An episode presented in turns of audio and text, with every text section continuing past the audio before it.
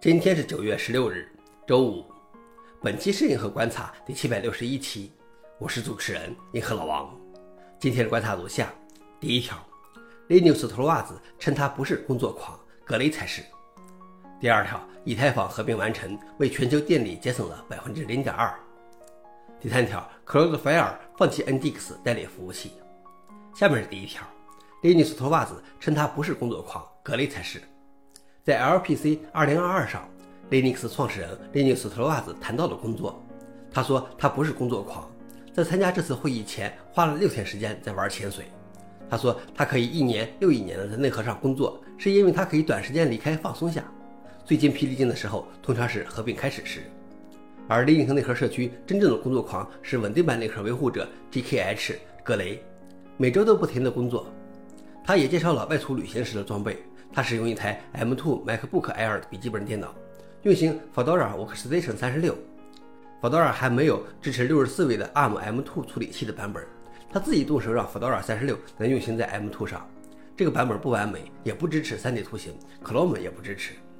消息来源：DDNet。老王点评：一个可以坚持三十年的不是工作狂的工作狂。第二条是以太坊合并完成，为全球电力节省了百分之零点二。二零二二年九月十五日，以太坊准备了八年之久的从 POW 切换到 POS 顺利完成。此次合并只是对以太坊进行一系列升级的第一步，而接下来还将实施另外四个开发阶段。最终的目的是让以太坊扩展性更好、速度更快、使用成本更低。据报告，此前以太坊网络每年消耗约两千三百万兆瓦时的能源，合并后可将以太坊的二氧化碳排放总量减少百分之九十九点九九二。维塔里克称，这降低了全球电力消耗百分之零点二。不过，显然相当多的以太坊矿工转移到了继续采用 POW 的 ETC 网络上。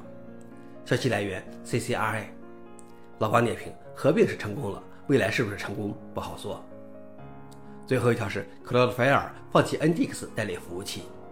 长期以来，Cloudflare 都依赖于 NDX 作为 HTTP 代理对战的一部分，但现在其替换为由 Rust 编写的自研的 Penguin 软件。该公司宣称，Penguin 每日可处理超过一万亿次请求，在提供更高性能的同时，CPU 和内存资源的开销还仅为旧方案的三分之一。不过，Penguin 尚未开源，尽管 c l o u d f i r e 表示其正在制定计划。消息来源 f o r e n i x 老王点评：当年掀翻了阿帕奇的 NGX，总有一天也会被其他的外部服务器掀翻。想了解视频的详情，请访问随附的链接。好了，以上就是今天的硬核观察。谢谢大家，我们明天见。